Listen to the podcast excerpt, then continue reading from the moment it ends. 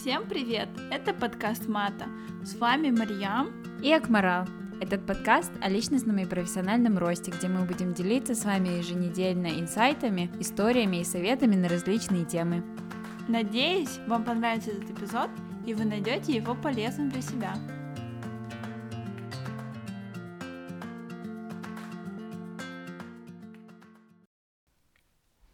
Сегодня с нами в гостях Алена. Мы с Аленой знакомы уже лет пять, и я всегда наблюдала за ее карьерными успехами, за ее профессиональными успехами. Я считаю, что Аленина история заслуживает быть услышанной, потому что она прошла через много за последние пару лет, и поэтому сегодня с нами Алена. Всем привет! Привет, Алена! Привет, Алена! Я думаю, мы можем начать с того, что ты, Алена, можешь рассказать о том, э, откуда ты, когда ты приехала в Англию, почему ты приехала в Англию, и о своих университетских годах, и именно дойти до твоей работы. Я думаю, там уже мы зададим еще дополнительный вопрос, и о твоей работе поговорим отдельно. Еще раз всем привет. Я вообще из Калужской области, города Обнинска. Это первый наукоград России, там была построена первая в мире атомная электростанция. Вот, переехала в Англию я в возрасте 16 лет, а, обучаться на A-Levels, это два последних года перед университетом.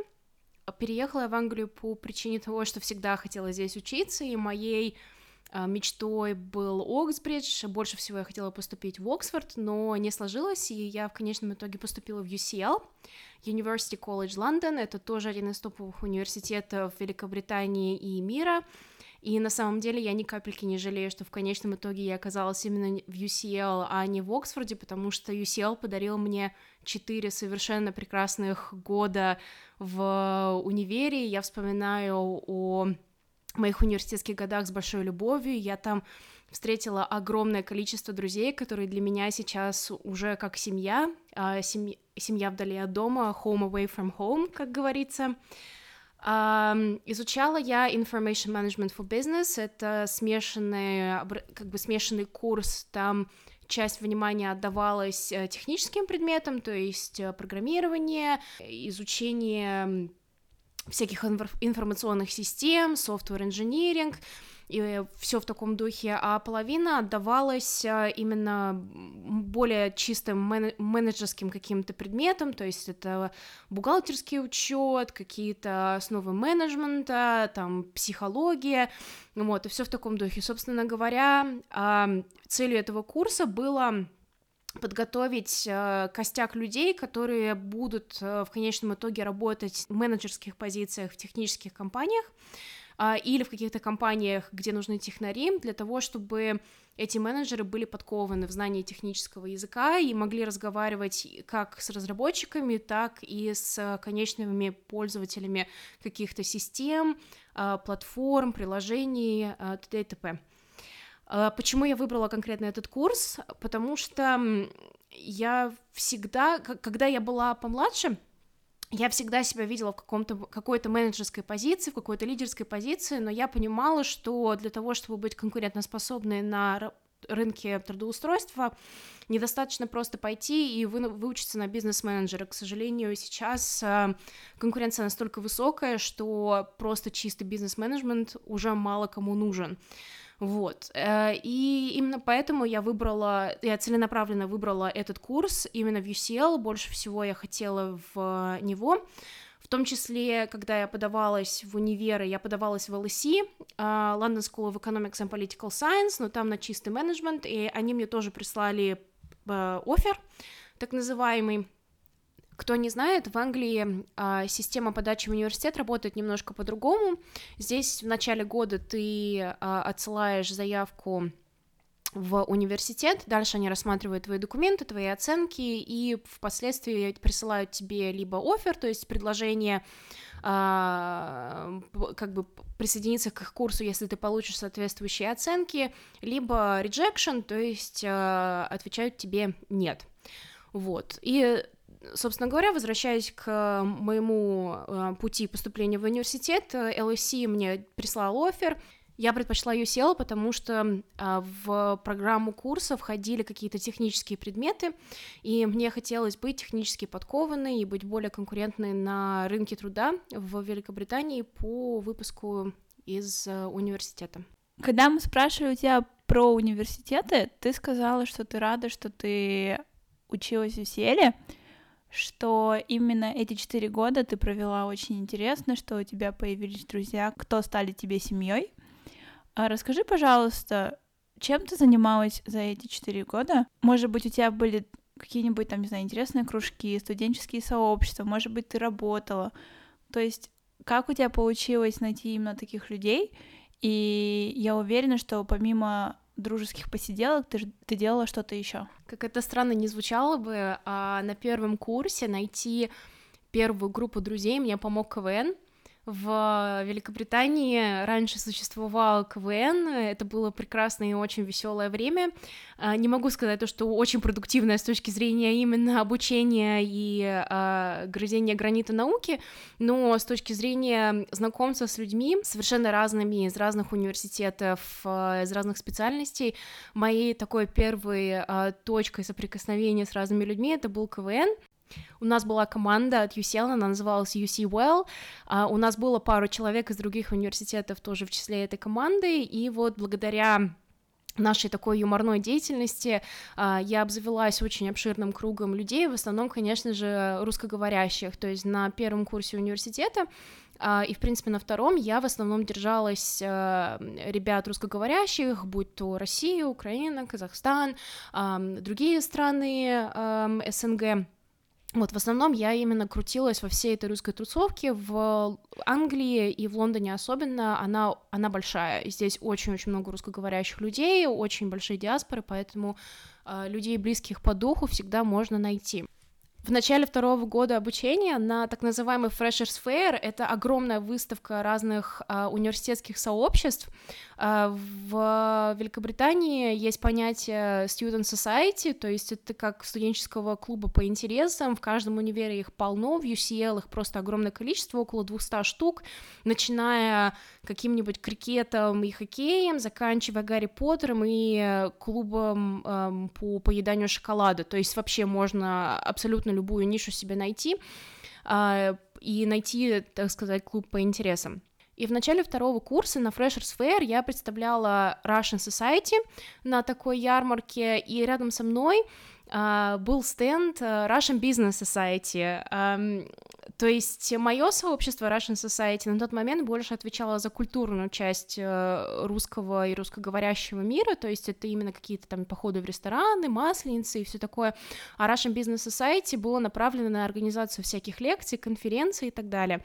И на стенде Russian Business Society э, сидела э, Анфиса Тухватулина, которая сейчас моя очень близкая подруга, э, и вот мы с ней, собственно говоря, познакомились, и она потихоньку меня вовлекла в деятельность Russian Business Society, и э, плавно в течение второго курса моя деятельность перетекла больше именно в как бы в в сторону Russian Business Society, то есть это помощь со всякими, с организацией всяких мероприятий, а, и начала я там с видеозаписи лекций Юрия Лужкова, и я записывала лекции на Russian Business Week 2014 года, то есть это были мои такие первые задания в том сообществе, и впоследствии я в сообществе занимала позицию медиадиректора, я разрабатывала рекламные кампании, маркетинговые стратегии, дизайн всего,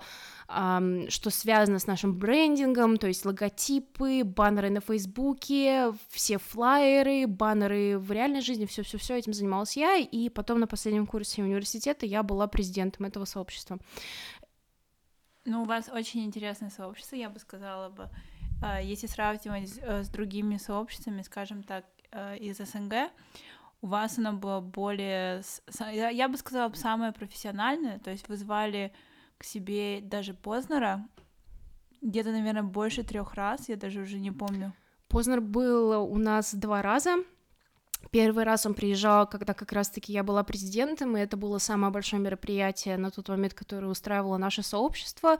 А, в общей сложности мы собрали тысячу человек, и это было, это было круто, то есть я даже не могу назвать это каким-то испытанием, потому что как-то все так очень удачно и складно сложилось, в принципе, с э, тем мероприятием, да, были какие-то свои накладки, но а, ощущение, когда ты выходишь на сцену и ты представляешь а, Познера тысячу людей, это, конечно, ни с чем не передаваемо, особенно когда ты осознаешь, что, что это все было организовано группой из 25 студентов, а, начиная от первого, заканчивая четвертым курсом, это абсолютно непередаваемо.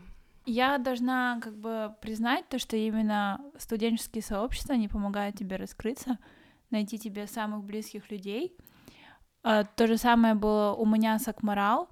А, пожалуйста, расскажи с твоей стороны, как ты думаешь, как тебе КВН, а, Russian Business Society помогли открыться и вообще найти себя?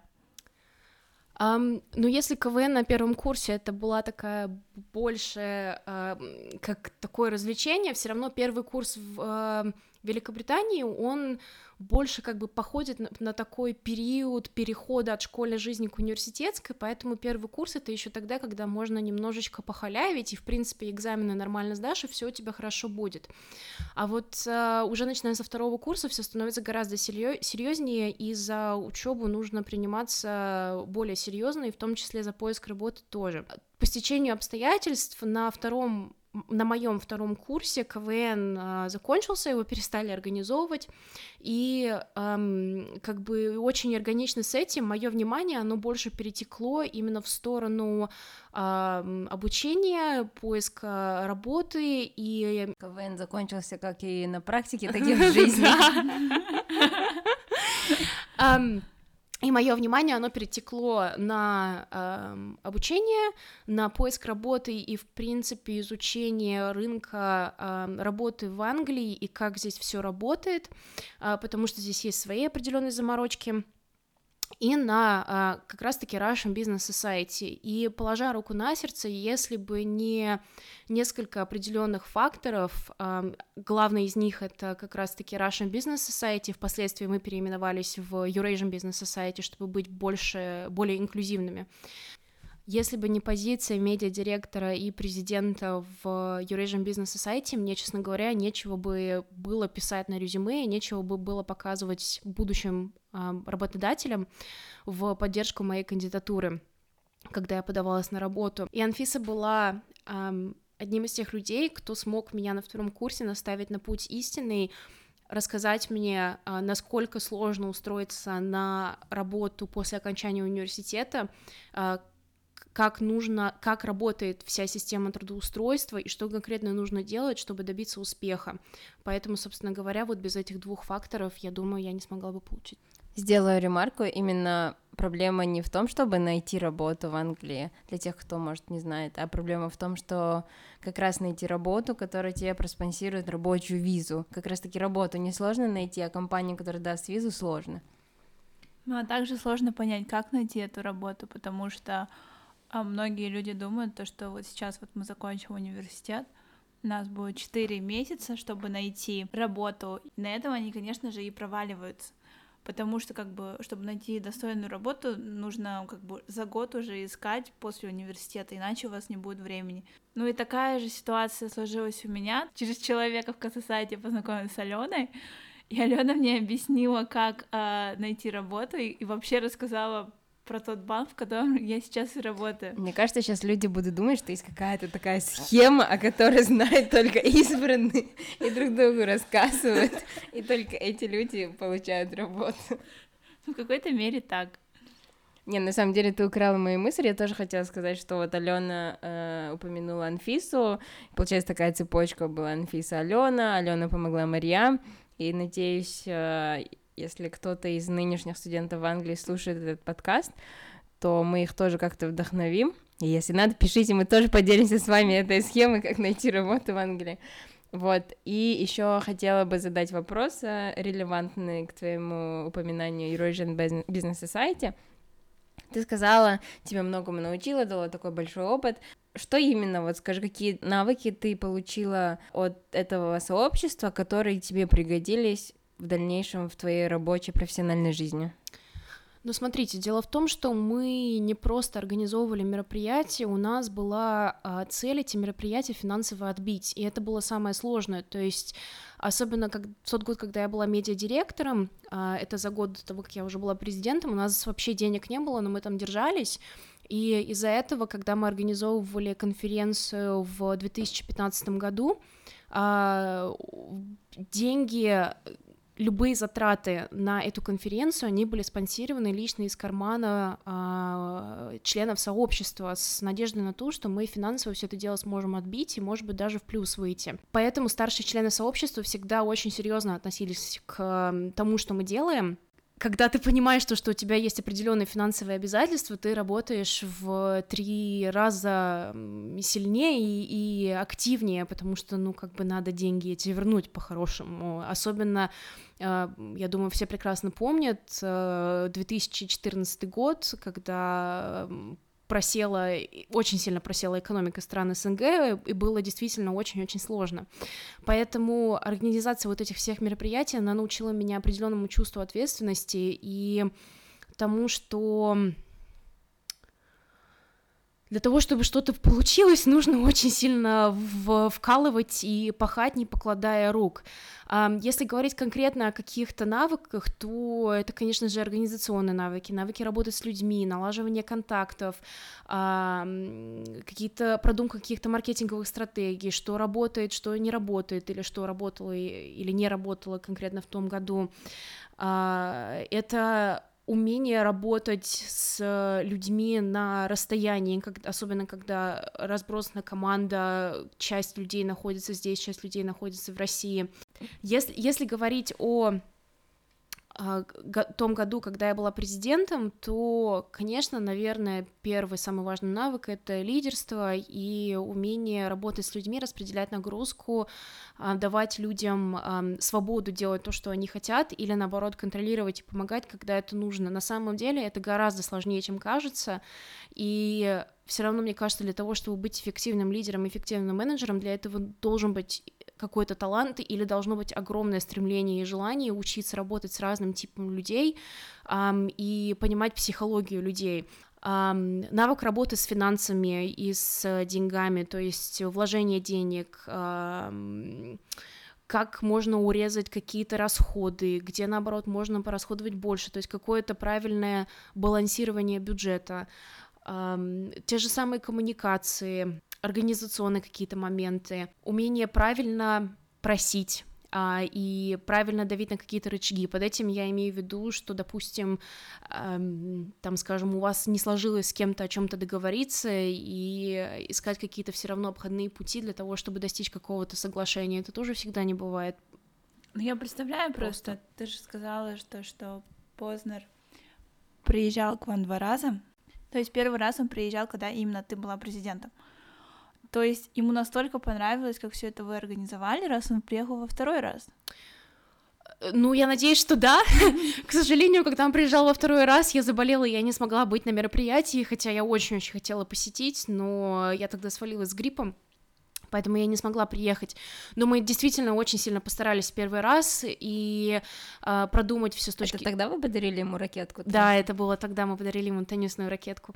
Э, мы действительно очень постарались все хорошо продумать от и до, и э, комфорт самого э, Познера, и э, контроль э, публики, потому что люди, конечно, были... Это был, ну, правда, большой ажиотаж, и люди были в нетерпении очень хотели э, увидеть. Ну, вот смотри, да, э, ты вот столько всего интересного рассказала про EBS, а непосредственно само образование, вот если, если смотреть в процентном соотношении, какой процент имеет заслуга твоего образования, то, что ты здесь могла остаться э, на работу, и какой процент и имеет именно твои экстра activities? Я бы сказала, что 50 на 50, потому что очень сложно получить э, работу в топовой компании, особенно человеку, которому нужна рабочая виза для того, чтобы остаться здесь, в Великобритании, и иметь право работать без э, топового университета. Это, это очень-очень тяжело. А, все-таки топовые университеты, они имеют а, прямой выход к работодателям. Очень часто работодатели приходят в универы сами и устраивают разные мероприятия, где вы можете познакомиться с а, людьми из отдела кадров, с сотрудниками компании, и как-то попытаться настроить, наладить отношения для того, чтобы ваше имя запомнили и выбрали потом именно вас из целой пачки резюме и пригласили на интервью. Вот.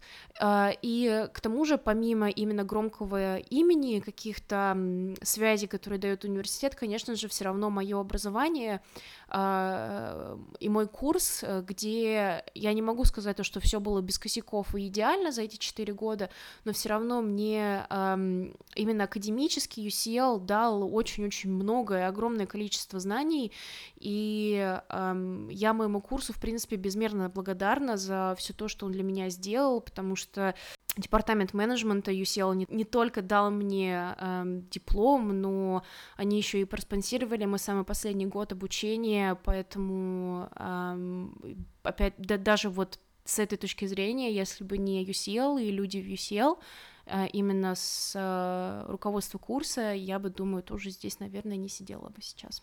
А ты можешь поподробнее рассказать про тот момент, что UCL проспонсировала тебе последний год обучения, как это так вышло? В июне 2014 года мой папа получил инвалидность по врачебной ошибке к э, огромному сожалению моему и всей семьи. И на самом деле эта ситуация тоже послужила мне определенным пинком для того, чтобы начать думать вообще о моем будущем и что будет происходить со мной после выпуска из университета, хотя до него еще было достаточно много времени.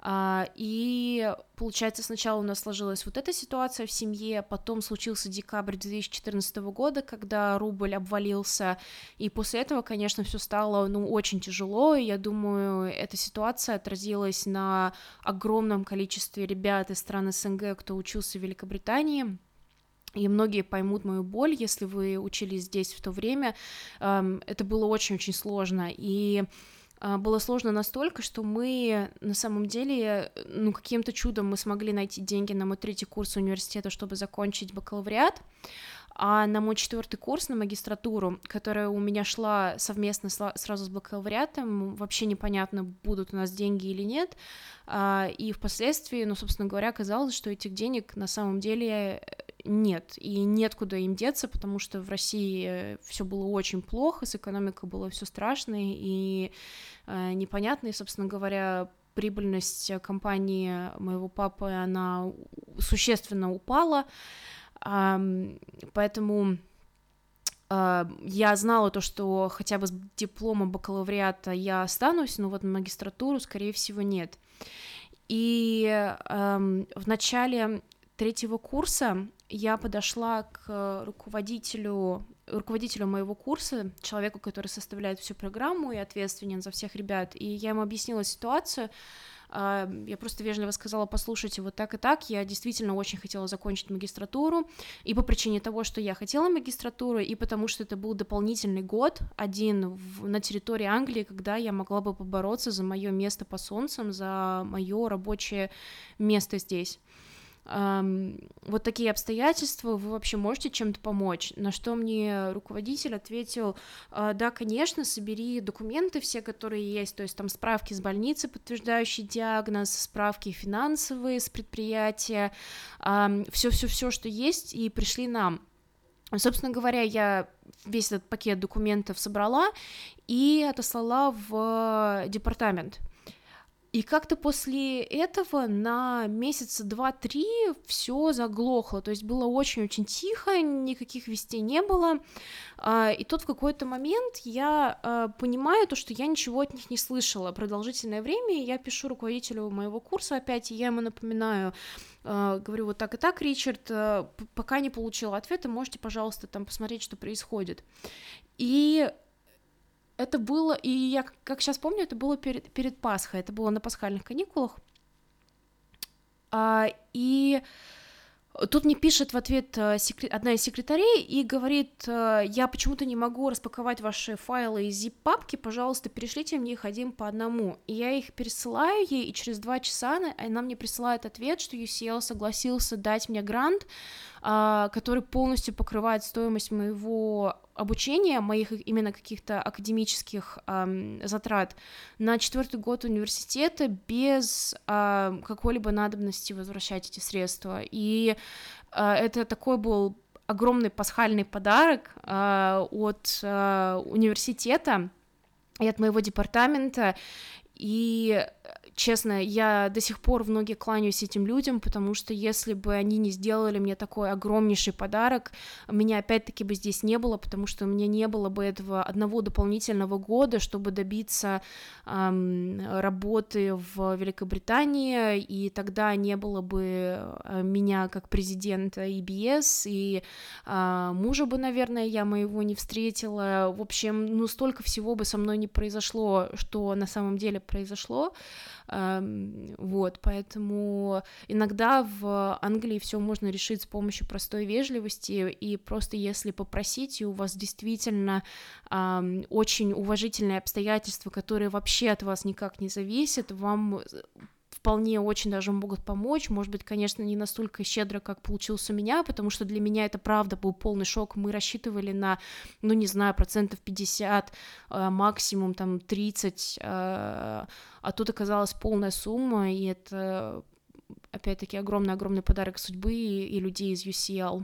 Важно отметить то, что для граждан не ЕС и Великобритании совсем другие цены — они в два раза больше, чем обычные цены для, для граждан этой страны.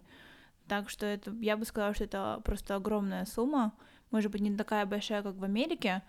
Я бы сказала, бы, что 20 тысяч фунтов — это просто неподъемная сумма для многих жителей СНГ.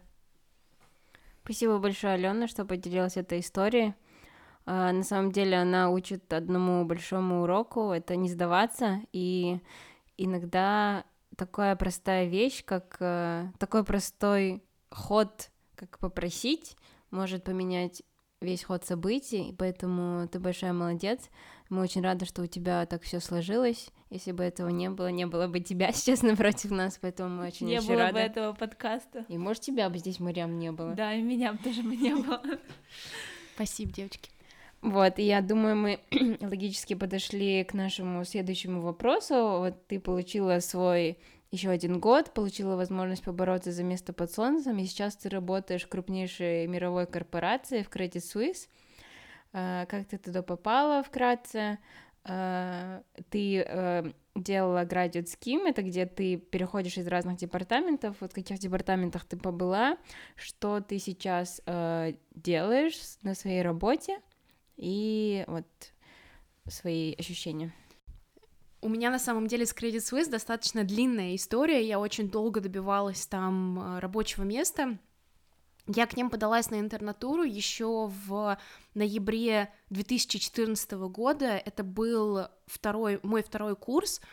А, чтобы вы понимали примерно, как работает э, рекрутинг в Великобритании и трудоустройство после университета, как правило, ты сначала подаешься на интернатуру, которая проходит после второго курса университета, и потом впоследствии тебя берут на так называемый graduate scheme, про который рассказала Акмарал, и этот graduate scheme как раз-таки начинается уже после выпуска университета, то есть здесь рекрутинг, э, он длится, ну, практически полтора года, то есть э, нужно начинать поиск работы очень-очень заранее.